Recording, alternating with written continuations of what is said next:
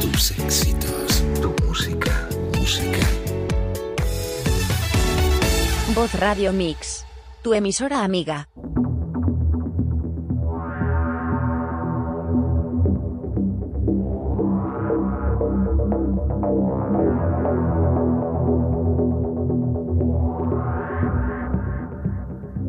¿Existe un más allá? ¿Hay vida en otros planetas? ¿A dónde vamos después de trascender? ¿Existen los universos paralelos? ¿Se puede viajar en el tiempo? Comienza Plano Oculto. Dirige y presenta Lola Moreno.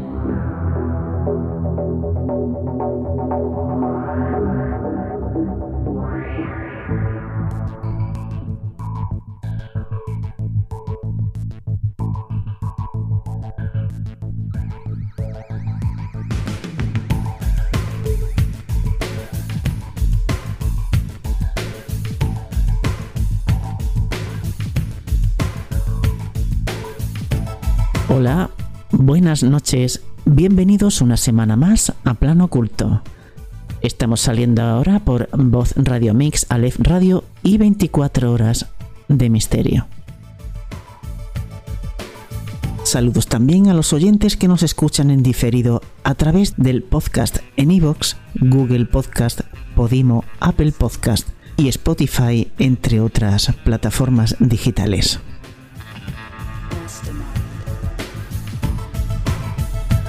Antes de presentar los contenidos de esta noche, voy a contaros la tremenda hipocresía climática.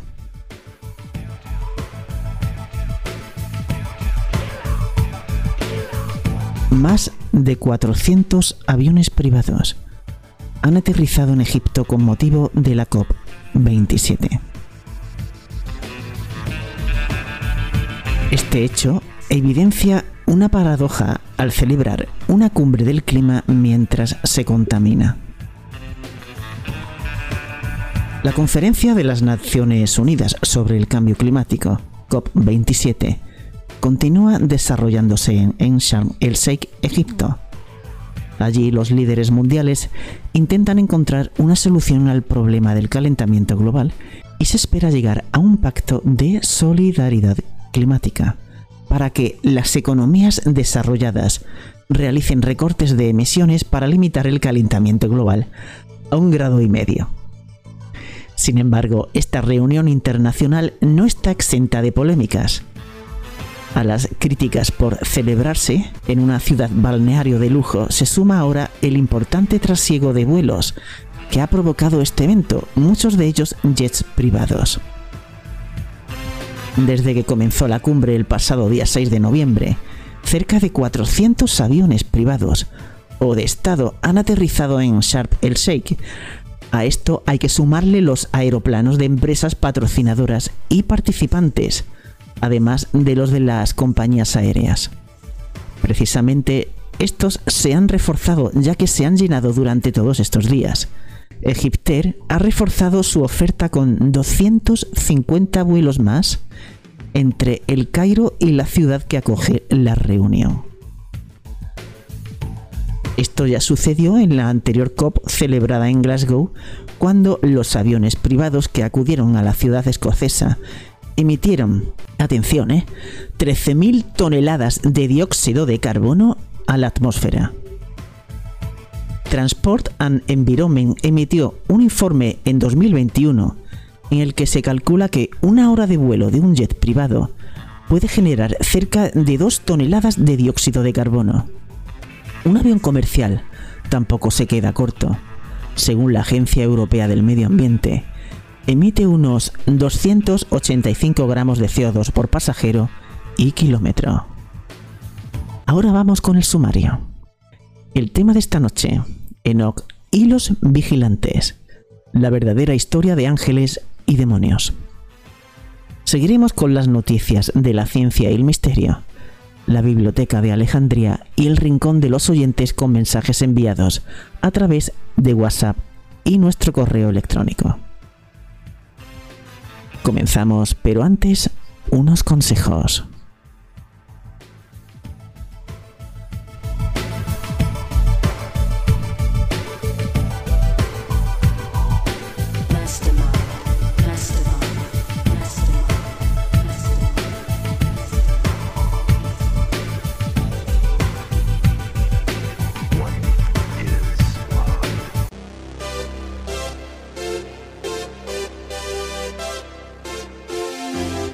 Envía una nota de voz de WhatsApp al 643 030 774 o un correo electrónico a planoocultomisterio.gmail.com.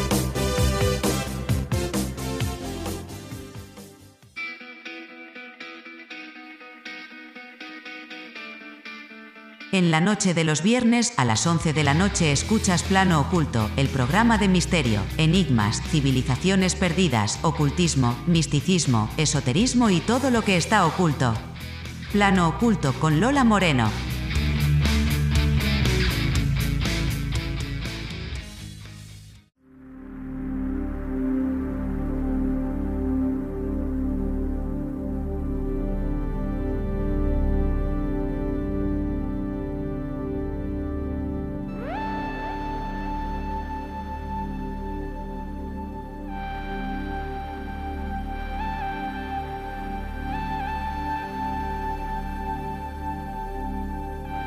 Cada cosa visible en el mundo está bajo el cuidado de un ángel. San Agustín.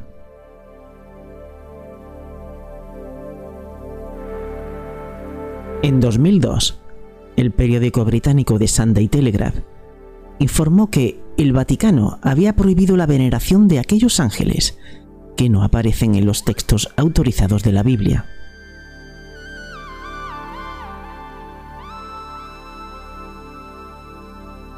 Este fue un intento de contrarrestar la influencia de grupos de la nueva era no identificados que supuestamente estaban reclutando nuevos miembros dentro de la Iglesia Católica Romana. En el futuro, las oraciones solo se dirigirían a los tres arcángeles, Miguel, Gabriel y Rafael que se mencionan en la Biblia.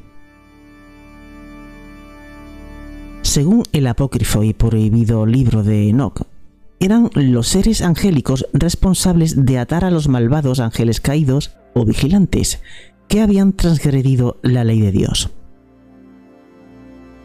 El informe de noticias decía que la iglesia primitiva había excluido el libro atribuido al profeta y patriarca del Antiguo Testamento Enoch de la versión autorizada de la Biblia porque describía a estos ángeles caídos y sus actividades.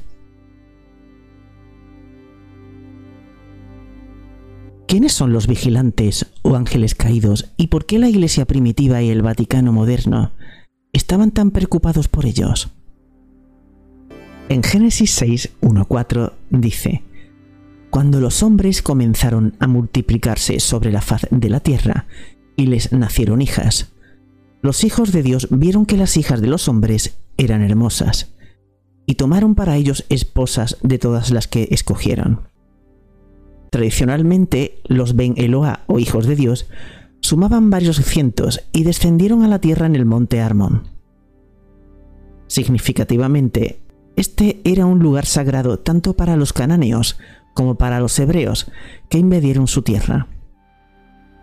En épocas posteriores, se construyeron en sus laderas santuarios a los dioses Baal, Zeus, Helios y Pan, y a la diosa Astarte.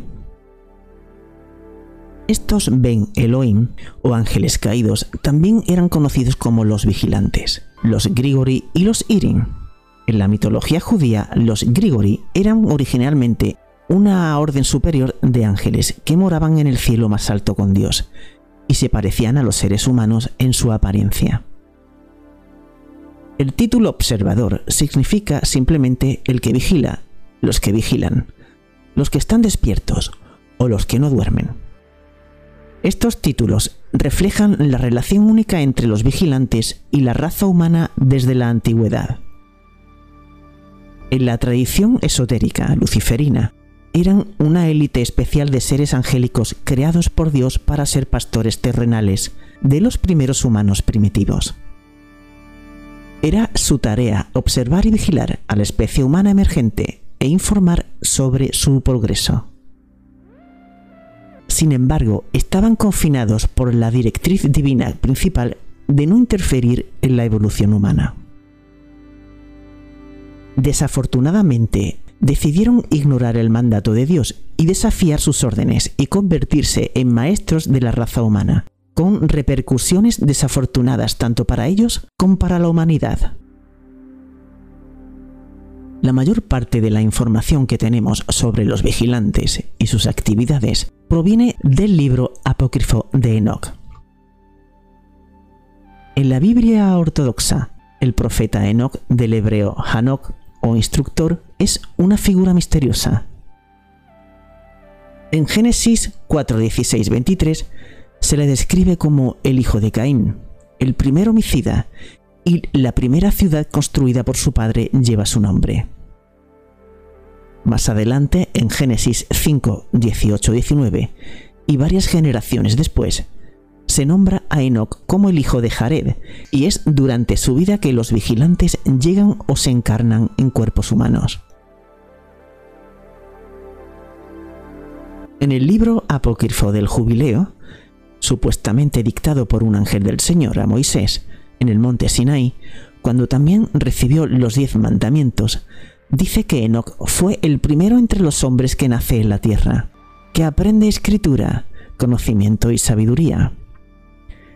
Dice que Enoch anotó los signos del cielo, es decir, los signos del zodiaco, según sus meses en un libro. Esto fue para que los seres humanos conocieran las estaciones de los años en relación con el orden de los meses y sus respectivas influencias estelares y planetarias. La indicación es que Enoch recibió esta información de fuentes angélicas extraterrestres, es decir, los vigilantes, y por lo tanto él era un ejemplo cultural. Y claro, los ángeles caídos instruyeron a la humanidad. 200 de los ángeles caídos descendieron del reino celestial a la cima del monte Hermón y quedaron tan prendados de la belleza de las mujeres humanas que utilizaron sus nuevos cuerpos materiales, tuvieron relaciones sexuales con ellas. Esto provocó aún más ira en Yahvé, y según la Biblia, la consecuencia de este mestizaje entre los caídos y los mortales condujo a la creación de una descendencia mitad angelical, mitad humana. Génesis 6.4. Estos niños fueron llamados los Nefelim o Nefilim y eran la raza gigante que una vez habitó la vieja tierra. Los ángeles caídos enseñaron a sus esposas e hijos una variedad de nuevas habilidades tecnológicas, conocimientos mágicos y sabiduría oculta. Esto sugiere que las habilidades psíquicas y los poderes mágicos fueron originalmente una herencia antigua del reino angélico, dado a los primeros humanos.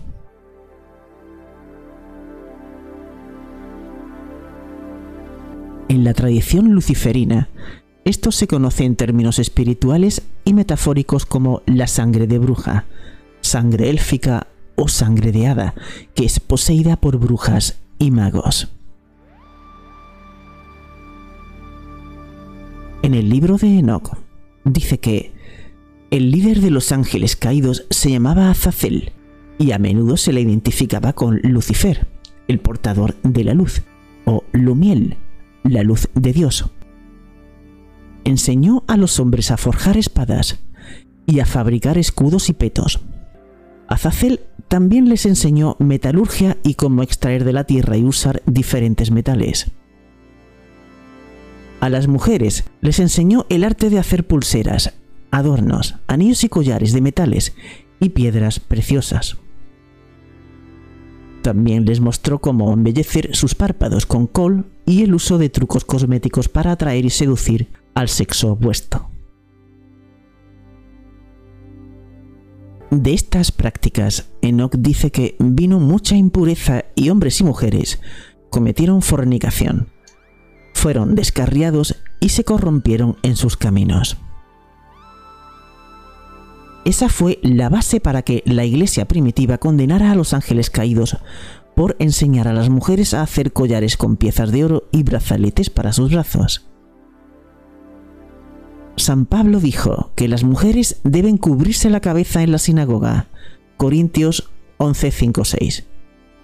Esto se debió a que se suponía que los ángeles caídos se sentían atraídos por las mujeres humanas con cabello largo y suelto. La costumbre de que las mujeres se cubran el cabello en las iglesias todavía se encuentra en el catolicismo romano y también en las costumbres del Islam.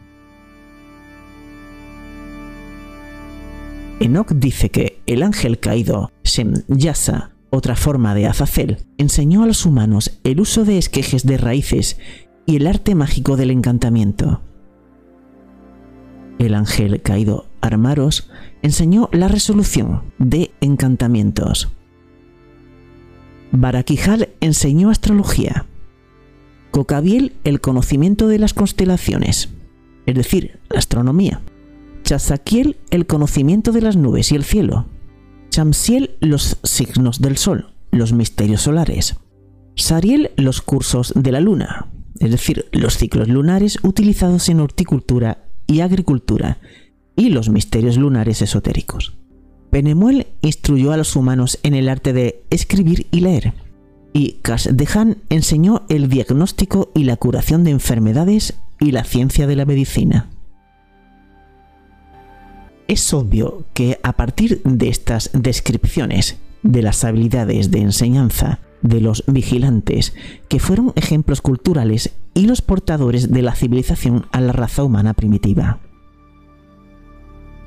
Por lo tanto, es extraño que en los textos religiosos judeocristianos ortodoxos se los represente erróneamente como malvados corruptores de la humanidad. Alguna idea del estado exaltado original y la naturaleza real de los hijos de Dios y los ángeles del Señor se puede encontrar oculta en los antiguos anales de la tradición angelical. Por ejemplo, Cocabil se describe como un gran príncipe angelical que gobierna sobre las estrellas. En los oráculos civilinos, Araquil es uno de los ángeles caídos que guía las almas de los muertos al juicio en el inframundo. Chansiel, posiblemente originalmente un dios sol de Babilonia, fue llamado el príncipe del paraíso, porque era uno de los ángeles guardianes que vigilaban las puertas del Edén. En este papel llevó a Moisés a ver el jardín celestial y también cuidó los tesoros del rey David y su hijo Salomón el sabio. En el Zohar judío se le nombra como el principal ayudante de campo del poderoso arcángel Uriel y llevó su estandarte a la batalla. Sariel era un ángel asociado con la fertilidad de la tierra y el equinoccio de primavera, en el hemisferio norte, en marzo, gobernó el signo zodiacal marcial de Aries, el carnero, y fue invocado para protegerse sobre el poder maléfico del mal de ojo.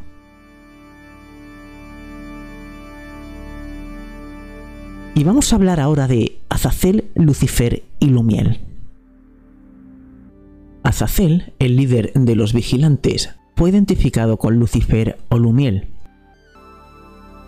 En el Corán se dice que Lucifer, Lumiel, Iblis, se rebeló contra Alá porque se le dijo que se inclinara y adorara al hombre de la tierra, que es Adán, nacido de la arcilla, y se negó.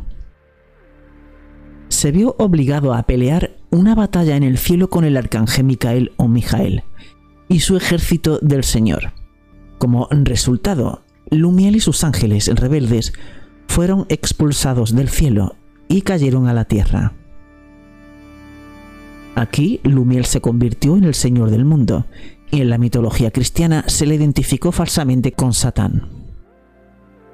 Sin embargo, esotéricamente en la tradición luciferina, Lumiel o Lumial no es una figura satánica malvada que atrae a la humanidad a la tentación y los actos de maldad como lo representa la Iglesia. Él es el ángel de Dios que se rebeló contra lo estático. Es posible que Lumiel se haya originado en Canaán como Shar, el dios de la estrella de la mañana, que es Venus. Tenía un gemelo llamado Salem, que también estaba simbolizado por el planeta Venus, pero como la estrella vespertina. Estos gemelos divinos brillantes y oscuros representaban la luz solar que emergía de la oscuridad de la noche al amanecer y descendía a ella al anochecer. Eran hijos de la diosa Asera, y hay evidencia arqueológica del Medio Oriente de que los hebreos adoptaron su adoración cuando se establecieron en Canaán y la practicaron junto con la reverencia al dios tribal de la tormenta Yahvé. El Antiguo Testamento tiene varias referencias a la continua adoración de Asera como reina del cielo, por parte de los hebreos supuestamente monoteístas. Esto tuvo lugar en santuarios en bosques sagrados, en colinas donde hicieron ofrendas de pasteles e incienso a la diosa. En la mitología cananea, Sha'ar, como el señor de la estrella de la mañana, fue arrojado del cielo por desafiar al Dios Supremo, él en la forma de un rayo. En esa forma fecundó a la Madre Tierra con su divina fuerza fálica. Azazel se representa como un herrero y un hechicero o mago que trabaja con fuego. También se le ha comparado con el primer herrero bíblico, Kubal Caín, un descendiente del primer asesino, Caín, mitad humano, mitad angelical. El nombre real de Azazel se ha traducido de diversas formas como Dios de la victoria, la fuerza de Dios, el Dios fuerte e incluso el Dios cabra. En el Apocalipsis apócrifo de Abraham se le llama el Señor de los paganos, lo que sugiere que originalmente era un dios pagano. También ha sido identificado como la serpiente en el mito edénico, que sedujo a la primera mujer y madre de toda la humanidad, Eva. En un texto persa, conocido como Ulm al-Kibab, o el libro primordial, se dice que el ángel Azazil o Azazel se negó a reconocer la superioridad de Adán sobre los ángeles como resultado, Alá lo expulsó a él y a sus ángeles rebeldes del reino celestial para vivir en la tierra. Más generalmente, en la tradición islámica, Azazel o Azrael es el ángel de la muerte y actúa como guía para las almas de los muertos. En Levítico 16.8.10 y en los rollos del Mar Muerto se registra un curioso ritual hebreo que presenta a Azazel como el nombre del chivo expiratorio, que asume los pecados comunales de Israel. Dice que el sumo sacerdote Aarón tomó dos machos cabríos del rebaño y echó suertes, es decir, practicó la adivinación para elegir cuál sería el chivo expiatorio y lo sacrificó como ofrenda por el pecado. Los rollos dicen que el sumo sacerdote confesó todas las impurezas de los hijos de Israel sobre la cabeza del macho cabrío de Azazel. Mediante este acto ritualmente simbólico, transfirió al infortunado animal todas sus culpas y pecados para que pudiera ser absuelto de ellos. Luego, la cabra era arrojada al desierto para que muriera o arrojada por un acantilado para ser estrellada contra las rocas de abajo. Este concepto antiguo y arquetípico del chivo expiatorio sacrificado por los pecados de la raza humana y abandonado en el desierto es un motivo poderoso y potente que aparece varias veces en los mitos bíblicos. Se puede ver en la historia de Caín, que se convierte en un vagabundo exiliado en la tierra después de ser marcado por Dios y desterrado al este del Edén, después de matar a su hermano Abel. También después de su éxodo de la esclavitud en Egipto, Moisés y los israelitas se vieron obligados a pasar 40 años vagando por el desierto antes de que se les permitiera entrar en la tierra prometida, Canaán. Es posible que el relato del ritual del dios cabra Azazel haya sido un equinoccio de otoño o un rito de cosecha de origen sirio, hitita o cananeo, adoptado por los hebreos. Originalmente, una cabra habría sido seleccionada por medio de un ritual de adivinación y luego ofrecida a un dios o demonio del desierto que mm, debía ser aplacado mediante el derramamiento de sangre. Eventualmente, el sacrificio se hizo a Yahvé, como una petición para perdonar los pecados de sus seguidores.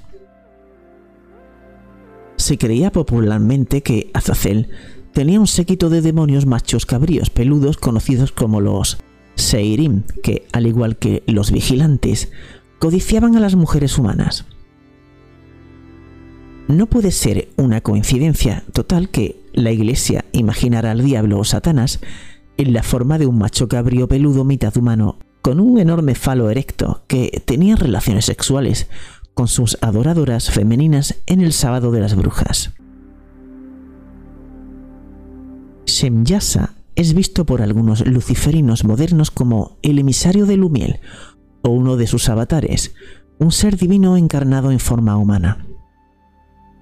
No solo se enamoró de las mujeres humanas, sino también de la deidad babilónica Ishtar, la diosa del amor y la guerra. Ella prometió tener sexo con él si él a cambio le revelaría el nombre secreto de Dios. Cuando Chemyaza se lo dijo, Istar usó este conocimiento prohibido para ascender a las estrellas y reinó sobre la constelación de las Pléyades o las siete hermanas, mientras que los otros vigilantes fueron rodeados por los arcángeles y castigados por Dios.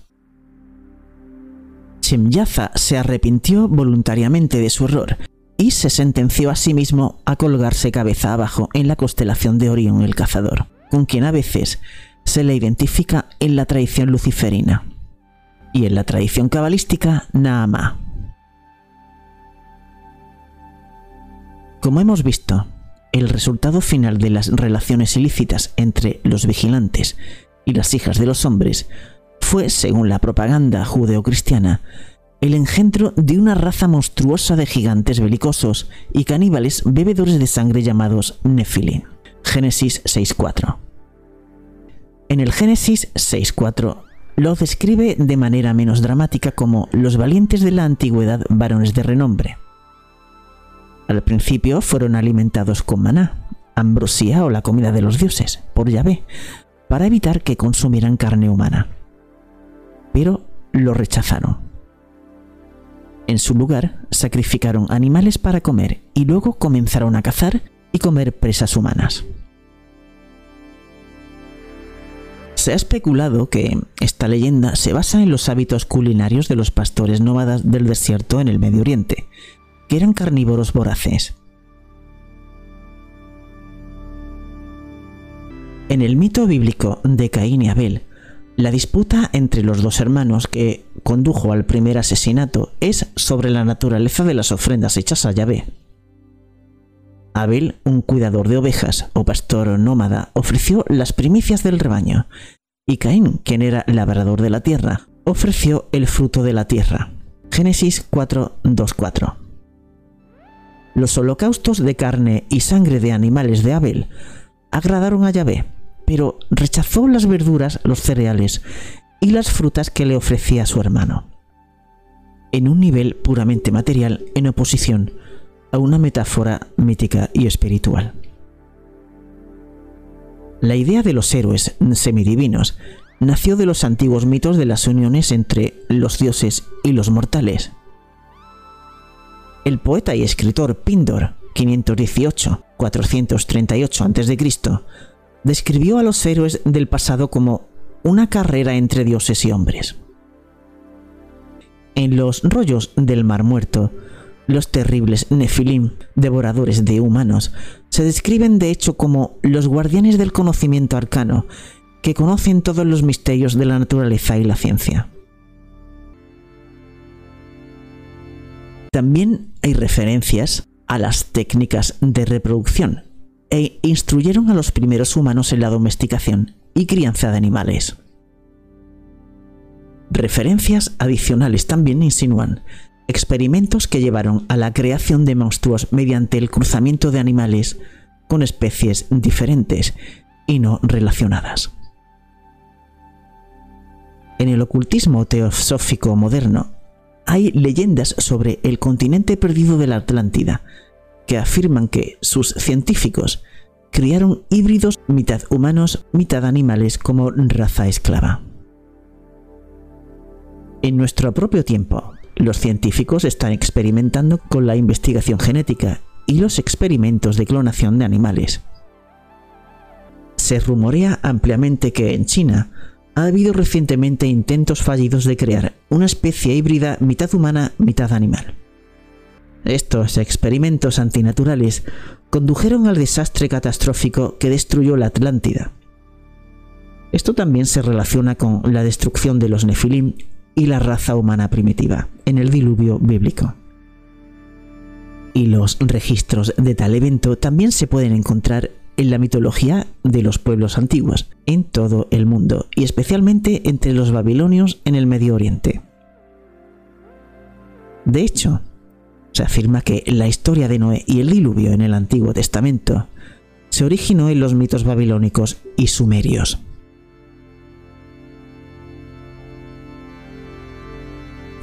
Se sabe que alrededor del año 10.000 a.C. parece haber habido una explosión cultural que transformó a la humanidad primitiva. Al final de la última edad de hielo, aparecieron los primeros signos de agricultura en el Medio Oriente, con un cambio de un estilo de vida nómada de cazadores-recolectores a una agricultura sedentaria. Esto marcó el comienzo de la civilización de esta zona. Y ya sobre 9500 años antes de Cristo. Nuestros antepasados neolíticos cultivaban cebada, trigo y centeno, también avena, guisantes y lentejas, en lo que ahora es el Kurdistán moderno entre Turquía e Irak. Al mismo tiempo, también se domesticaron perros, cabras y ovejas. Los kurdos afirman ser los descendientes de los hijos de los jin, la descendencia de un apareamiento entre los jinn y las mujeres mortales. En algunas partes de Kurdistán, especialmente entre la secta de los Yezedis que adoran al ángel pavo real Azazel, el líder de los ángeles caídos, se pueden encontrar personas altas, rubias y de ojos azules. Aunque los antropólogos creen que pueden tener ascendencia europea antigua. La creencia popular entre los kurdos dicen que son descendientes de los hijos de los jinn, quienes en la antigüedad trajeron la civilización a la humanidad primitiva. En general, el antiguo Medio Oriente era conocido como la cuna de la civilización, y las primeras ciudades-estado se fundaron en el área de Mesopotamia, Irak e Irán modernos. Los primeros pueblos indígenas de la región, los sumerios y los acadios, desarrollaron el primer lenguaje escrito, estudiaron astronomía y crearon bibliotecas. Eh, los babilonios y los asirios les siguieron y en la mitología de todas estas razas se cuentan historias de cómo los dioses descendieron a la tierra y les enseñaron las artes de la civilización.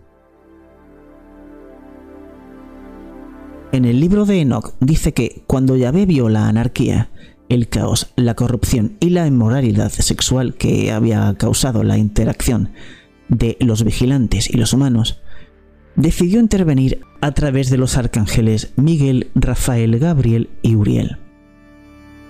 Le ordenó a Rafael que atara a Azazel de pies y manos como un chivo expiatorio y lo arrojara a un profundo barranco en el desierto. Gabriel fue enviado a una misión divina para destruir los bastardos y reprobos y los hijos de los vigilantes entre los hombres. El arcángel Miguel, el comandante del ejército de Dios, fue enviado para arrestar a Chemzaya y atarlo bajo tierra hasta el día del juicio final. Como hemos visto, el ángel caído se arrepintió de sus pecados y se sentenció al exilio cósmico entre las estrellas. El libro del jubileo dice que los arcángeles atan a los vigilantes en las profundidades de la tierra y en la tradición judaica están encarcelados en un misterioso segundo cielo. Sin embargo, también se dice que algunos de estos poderosos guerreros tienen un lugar especial reservado para ellos en el Seol, que es el inframundo judío. Allí se dice que yacen con el escudo y la lanza intactos. Christian O'Brien ha sugerido que existe una conexión entre los vigilantes bíblicos y los semidivinos y semimíticos. Tuata de Danan, hijos de la diosa Dana. Esta raza de antiguos magos descendió a la tierra en la colina sagrada de Tara, en la Irlanda prehistórica. Con la llegada del cristianismo, los Tuata de Danan fueron desterrados a las colinas huecas y se convirtieron en los Sithe o Shining Ones, los elfos y las hadas del folclore irlandés. Siempre ha habido una fuerte creencia entre el campesinado de Irlanda de que las buenas personas o hadas eran originalmente los ángeles caídos que se pusieron del lado de Lucifer en la batalla del cielo.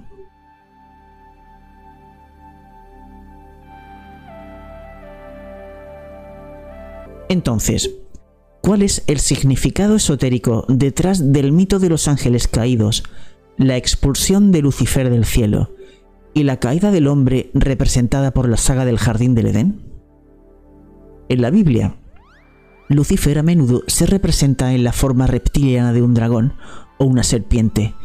En Occidente, esta criatura es un símbolo del mal y los poderes del caos. Los mitos babilónicos, hititas, cananeos, iraníes, egipcios, griegos y nórdicos describen en diversas formas una lucha entre un Dios Padre Supremo, que representa el orden y la armonía cósmica, y un Dios rebelde más joven que desafía y trata de derrocar a la autoridad divina. Aunque estos conflictos suelen tener lugar en una época prehumana, a veces también se describen como ocurridos en la historia mundial y a menudo están relacionados con la creación y el desarrollo temprano de la especie humana y el surgimiento de civilizaciones antiguas. Simbólicamente, Lucifer o Lumiel es conocido como el Señor de la Luz por ser el primogénito de la creación. Representa la energía cósmica, activa del universo y ha sido identificado con el fuego, la luz, el poder fálico, el pensamiento independiente, la conciencia, el progreso, la libertad y la independencia. La fundadora de la Sociedad Teosófica Moderna, Madame Elena Blavatsky, describió al portador de la luz como el espíritu de la iluminación intelectual y la libertad de pensamiento, sin cuya influencia la humanidad no sería mejor que los animales. En la Biblia, Lucifer o Satanás, como se le llama erróneamente, a menudo se representa en forma de reptil como un dragón o una serpiente. En las mitologías occidentales, esta criatura comúnmente se tergiversa como un símbolo de los poderes de la oscuridad, el caos y el mal. En cambio, en la mitología oriental, el dragón es un buen augurio que representa la fertilidad y la buena fortuna. Lumiel Lucifer a menudo se identifica con la serpiente en el mito edénico descrito en el Génesis. En la tradición luciferina, la serpiente bíblica es considerada como la personificación del conocimiento, la sabiduría y la iluminación que liberó a los primeros humanos de la ignorancia espiritual que les impuso Yahvé. La serpiente es vista como el símbolo de una fuerza liberadora externa que literalmente abrió los ojos de Adán y Eva y la realidad del universo creado y las maravillas del mundo material. La serpiente o el dragón es una antigua imagen mítica y arquetípica del poder fálico solar o fuerza vital que se asocia con Lucifer, y la explosión de luz que siguió al divino evento celestial que creó el universo conocido por los científicos modernos como el Big Bang. Cuando el primer hombre y la primera mujer comieron del fruto prohibido del árbol del conocimiento del bien y del mal, en el jardín astral o celestial, se volvieron conscientes. Su primera realización fue que sus capas de carne físicas estaban desnudas. Se apresuraron a cubrirse los genitales ya que se dieron cuenta del llamado poder de la serpiente o kundalini, que puede surgir mediante las relaciones sexuales y los actos sexuales no reproductivos. También comieron del árbol de la vida, que inició el ciclo de nacimiento, vida, muerte y renacimiento y de las almas humanas encarnadas en forma física. Curiosamente, el antropólogo y maestro chamánico Dr. Michael Harner describió una experiencia que tuvo en la jungla de la Amazonia peruana después de tomar ayahuasca. Tuvo una visión de un barco con proa de dragón con una tripulación de humanos con cabeza de pájaro. Luego se encontró con una antigua raza de entidades reptilianas que él cree que existe dentro de cada ser humano en el tronco cerebral, en la base del cráneo y la parte superior de la columna vertebral. Estas formas de vida reptiliana le dijeron al doctor Harner que había llegado a la Tierra hace eones desde las estrellas. Supuestamente crearon vida aquí para tener un lugar donde esconderse y eran los verdaderos amos del planeta. El antropólogo le mencionó esto a un viejo chamán indio y dijo que conocía estas entidades y las llamó los maestros de la oscuridad exterior. El mito de los vigilantes, la caída de Lucifer y la caída del hombre representa el tiempo del sueño primigenio, o edad dorada de armonía cósmica y terrenal e inocencia primigenia que pudo haber existido en el planeta material o en algún tipo de zona astral o preplano material. Es la destrucción física simbólica o real de este paraíso celestial o terrenal, donde humanos y animales convivían y se comunicaban por un lenguaje universal, lo que se refleja en tales mitos y leyendas. En términos chamánicos se conoce como la gran separación, cuando los humanos ya no sabían si entendían el lenguaje de los animales. También fue una época en que los humanos comenzaron a comunicarse entre sí en diferentes idiomas, y esto está representado por la historia bíblica de la Torre de Babel. El mito de la Edad de Oro, paraíso en la Tierra, está estrechamente relacionado con la caída de Lucifer del cielo y la disminución de su condición anterior como el primogénito de la creación, para convertirse en el Señor del mundo. En un nivel simbólico y metafórico, así como físico, también está conectado con la separación de los humanos de la naturaleza y su entorno natural, que se manifiesta en nuestros tiempos modernos. Fue la intervención deliberada de Lucifer y los ángeles caídos en la evolución humana, en lugar de cualquier desafío a la autoridad cósmica, lo que en última instancia condujo a su caída de la gracia celestial. El único crimen de los vigilantes fue que querían ayudar al progreso de su rebaño humano.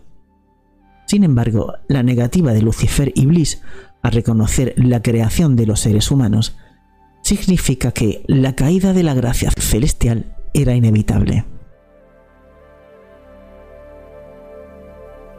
En la tradición luciferina, a Lumiel se le promete la redención y la restauración de su estado anterior en el plan cósmico. Esto solo puede suceder cuando la raza humana evolucione espiritualmente. Así que es en beneficio de Lumiel y sus ángeles maestros que nos ayuden a lograr este fin. La relación entre la humanidad y el líder de los caídos es, por lo tanto, muy simbiótica, ya que se necesitan mutuamente.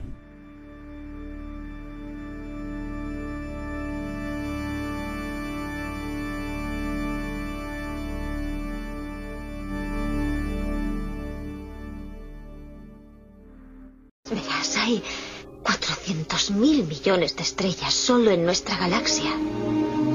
Si solo una de cada millón tuviera planetas, y de esas en una de cada millón hubiera vida, y si solo en una por millón de esas hubiera vida inteligente, habría literalmente millones de civilizaciones. Si no fuera así, ¿cuánto espacio desaprovechado? ¿Y si solo estamos nosotros? ¿Cuánto espacio desaprovechado? ¿Verdad? Cada semana. Plano oculto. Con Lola Moreno.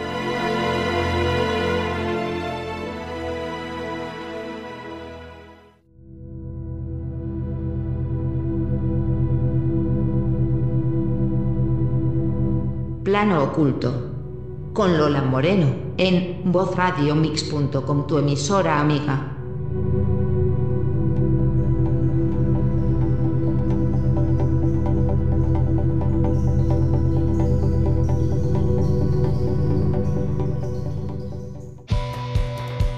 Estas son las noticias llegadas a nuestra redacción. Hallan algo extraño al probar la relatividad de Einstein a escalas cósmicas. Los investigadores concluyen que la gravedad funciona de un modo diferente en las escalas más grandes, por lo que sería necesario modificar la teoría general de la relatividad.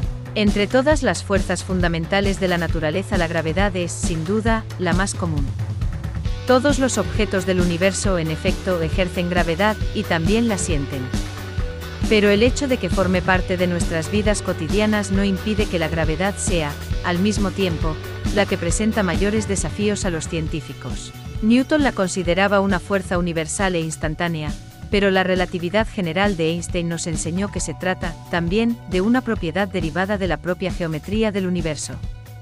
En un universo en el que el espacio-tiempo se curva y se dobla debido a la masa de los objetos que contiene, tanto la luz como los planetas o las estrellas y galaxias no harían más que seguir sus enrevesadas formas y depresiones. La gravedad, sin embargo, resulta despreciable a escalas muy pequeñas, en el mundo subatómico, donde reinan las leyes de la mecánica cuántica. Y por si fuera poco, durante los últimos años numerosos investigadores se han dado cuenta de que también a escalas muy grandes, cuando se trata de describir el cosmos entero, la gravedad parece funcionar de forma diferente a como lo hace en nuestra propia parcela del universo. Seguimos con este titular. Lanzada con éxito la misión Artemis y primer paso para que una mujer camine por la Luna. La nave espacial sin tripulantes sobrevolará la superficie lunar como primer ensayo de la expedición que llevará a la humanidad de vuelta al satélite a partir de 2025. La humanidad ha dado por fin el primer paso para regresar a la superficie de la Luna, tras medio siglo de ausencia y dos intentos fallidos en verano. La misión Artemis y sin tripulantes ha despegado este miércoles desde el Centro Espacial Kennedy, en Florida, Estados Unidos, con el objetivo de ensayar la expedición en la que la primera mujer y la primera persona no blanca caminarán por el suelo lunar dentro de tres años, según los planes de la NASA. La misión Artemis y recorrerá más de 2 millones de kilómetros en unos 25 días, para hacer un sobrevuelo por la superficie de la Luna y regresar a la Tierra el 11 de diciembre, con un amerizaje controlado en el Océano Pacífico. A bordo solo viajan tres maniquíes y dos muñecos de personajes de ficción, el perro Snoopy y la oveja Sound. El despegue de este miércoles era una prueba crucial para el nuevo sistema de lanzamiento espacial de la NASA, el cohete más potente de la historia, con un peso de 2.600 toneladas y una altura superior a la de un edificio de 17 plantas. Esta otra noticia dice, Marte estuvo cubierto de océanos de 300 metros de profundidad. Las condiciones que permitieron el surgimiento de la vida estaban presentes en Marte mucho antes que en la Tierra. Meteoritos procedentes de Marte contienen pruebas de que hace 4.500 millones de años había agua en el planeta rojo como para estar cubierto en su totalidad por un océano de 300 metros de profundidad. En ese momento, Marte fue bombardeado con asteroides llenos de hielo. Sucedió en los primeros 100 millones de años de la evolución del planeta. Otro ángulo interesante es que los asteroides también transportaron moléculas orgánicas que son biológicamente importantes para la vida, dice en un comunicado el profesor Martín Bisarou del Centro para la Formación de Estrellas y Planetas, que ha liderado la investigación de isótopos en meteoritos marcianos. Además de agua, los asteroides helados también trajeron al planeta rojo moléculas biológicamente relevantes, como los aminoácidos. Los aminoácidos se utilizan cuando el ADN y el ARN forman bases que contienen todo lo que necesita una célula. Terminamos las noticias con este último titular. Esta semana se produce el pico de actividad de las leónidas, se podrán observar desde España. Uno de los espectáculos más llamativos del cielo nocturno, esperado por los amantes de la astronomía, es la lluvia de estrellas. En esta ocasión, serán las leónidas las que iluminen el cielo y se espera que su día de máxima actividad sea esta misma noche del 17 al 18 de noviembre. Esta lluvia de meteoros es visible cada año entre el 6 y el 30 de noviembre, aunque su tasa de actividad suele ser más modesta, entre 10 y 20 meteoros por hora, indican desde el Departamento de Astronomía del Instituto Geográfico Nacional, IGN. Sin embargo, cada 33 años, al coincidir con el paso del cometa 55P barra diagonal Tempel-Tutle por el perihelio de su órbita, las Leónidas ofrece espectaculares tormentas de estrellas con miles de meteoros por hora. ¿Cómo se forma esta lluvia de estrellas? Por desgracia, 2022 no será un buen año para la observación de esta lluvia de estrellas, debido a que su momento álgido se producirá con la luna en fase menguante y no permitirá la observación desde la medianoche hasta que aparezca por el horizonte. ¿Y por qué ocurre esta lluvia de estrellas? Los meteoros de las Leónidas corresponden a fragmentos del cometa 55P barra diagonal Tempel-Tutle, descubierto en 1865. Como cada año en esta época, nuestro planeta atraviesa un anillo poblado con estos fragmentos desprendidos y, cuando uno de ellos entra en contacto con la atmósfera de la Tierra, se vaporiza y da lugar al resplandor característico de una estrella fugaz. Aunque su observación será difícil este año, el lugar más apropiado es aquel que proporcione un cielo oscuro, con pocos obstáculos para la vista, como árboles o edificios. Los expertos no recomiendan el uso de elementos ópticos, como telescopios, que limiten el campo de visión. Plano oculto. Voz Radio Mix. Con Lola Moreno.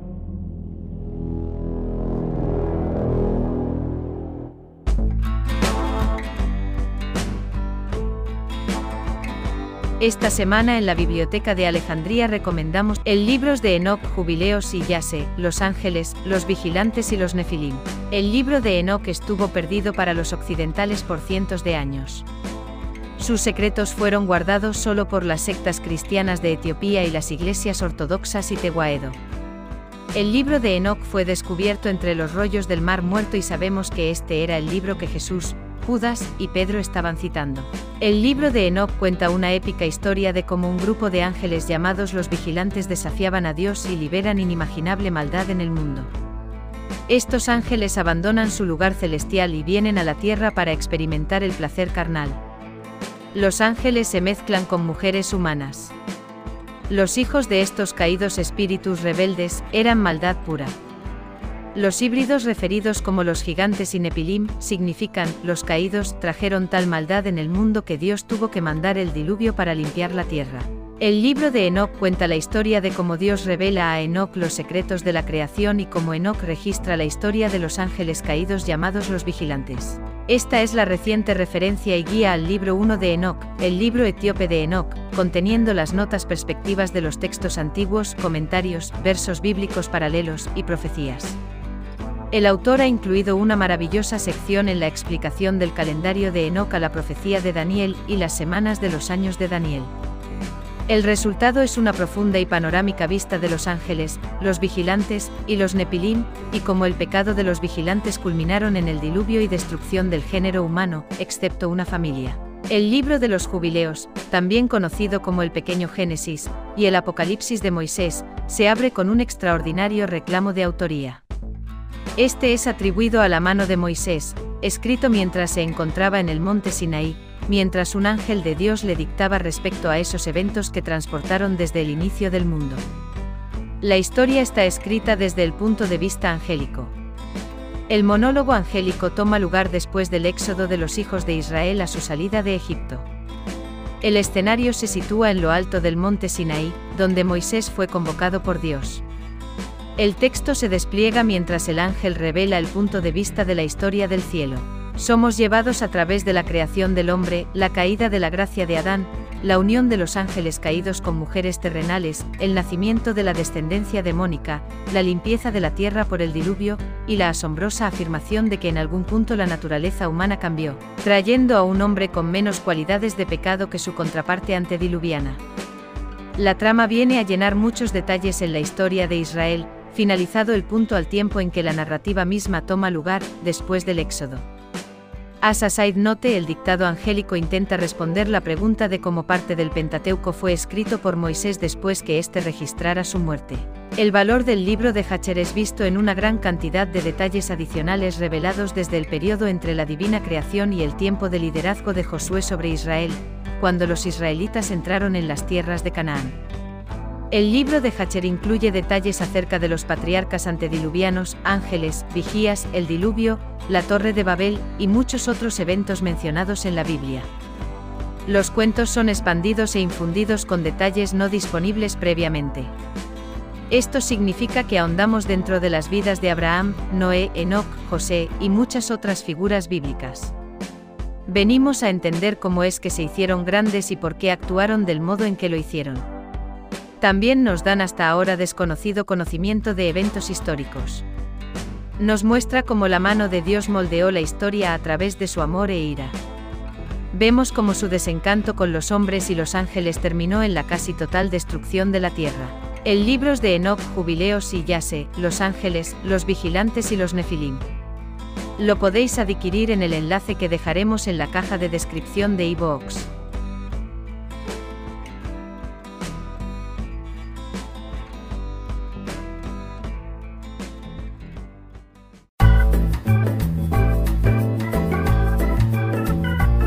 ¿Todavía no eres fan de plano oculto?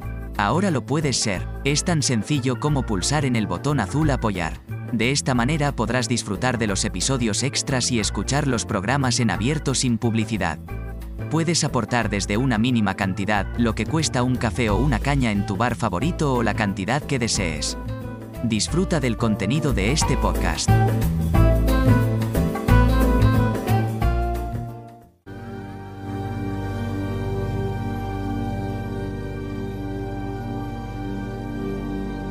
Y ahora, en el rincón de los oyentes, vamos a dar lectura a los mensajes llegados a nuestra redacción a través de WhatsApp. Maika nos dice a través de WhatsApp, muy interesantes los temas mitológicos que das últimamente. Gracias por el programa. Mimi nos comenta, Interesante el libro que recomiendan esta semana. Gracias por el programa. Les sigo todas las semanas. Neo nos comenta. Interesantes temas este, este programa. Nos gusta mucho. Gracias por este rato que nos brindan, Lola. Todos los viernes te escucho por voz Radio Mix. Pues bien, pues muchas gracias a todos vosotros por estar ahí cada viernes. Y gracias por participar en el Rincón de los Oyentes.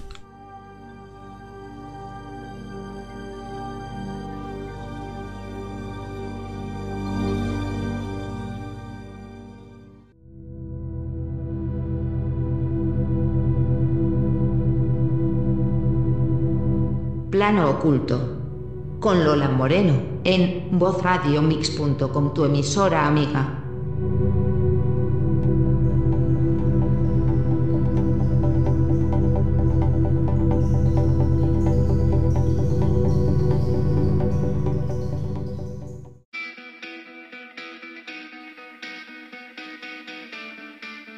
En la noche de los viernes a las 11 de la noche escuchas Plano Oculto, el programa de misterio, enigmas, civilizaciones perdidas, ocultismo, misticismo, esoterismo y todo lo que está oculto. Plano Oculto con Lola Moreno.